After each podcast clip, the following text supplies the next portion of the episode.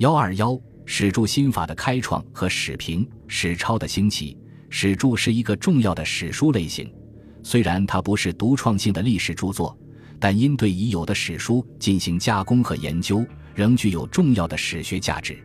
史著工作向为史家所重，两汉以来，为史书作著者不乏其人，如马融、郑玄著《尚书》，贾逵、夫前、杜预著《左传》，高诱著《战国策》，徐广著《史记》，英绍、荀悦、韦昭等著《汉书》。但这些史著都不外注音、释义或对名物、地理及典故的解释，内容比较简单。裴松之著《三国志》，大胆突破史著陈规，开创了史著新法。《三国志》著的内容十分丰富，不但有字音、文义、教刊、名物、地理、典故等方面的注文，而且补充了大量的史料用于补缺或备译。对于陈述中的明显错误，则引举史实予以认真的考辨，并对史实和人物予以广泛的评论，从而将注音释义、补缺略、背译文、纠谬误、论得失有机的结合起来，达到完美的程度，是为前所未有的开创之作。裴注所引典籍达一百五十一种，字数约为原书的三倍，从而大大丰富了《三国志》的内容。裴松之注史之法是过去最好的方法。颇受后世史家推崇，《四库全书总目提要》称：西陈受作《三国志》，裴松之注之，详引诸书错误之文，折中以归一事，其力最善。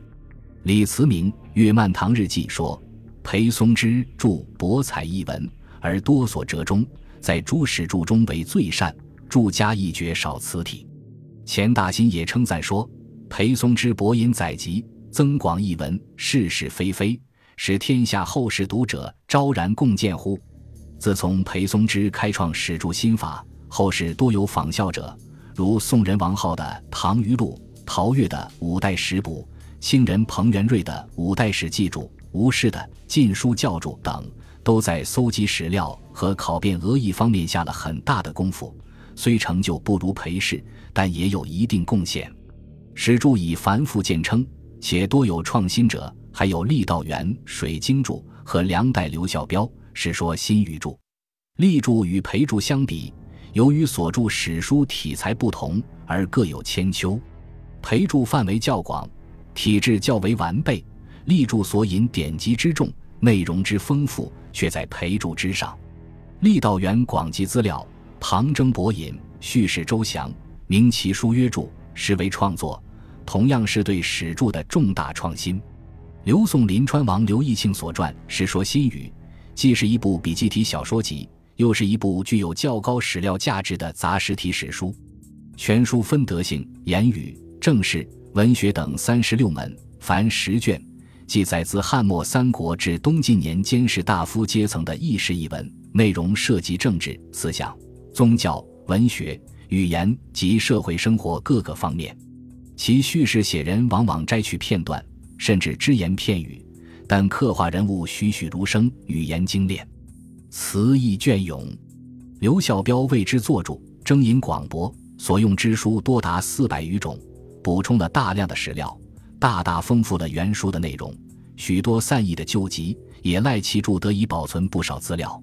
此外，刘注在教刊、解释名物、地理、典故等方面也有不少注文。因此，刘著对传统史著的突破是显而易见的，其学术价值亦不可低估。史评、史抄这两种不同类型的史书在汉代尚不发达，数量也少。魏晋以后，随着史学的发展繁荣和史书数量的增加而空前兴旺起来。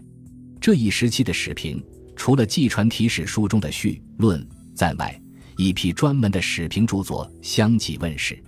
其类型又分两种：一是评论史事或人物，如诸葛亮论前汉事；晋夫唱晋诸公赞，宋范晔《汉书赞》，后《汉书赞》为曹植列女传颂等；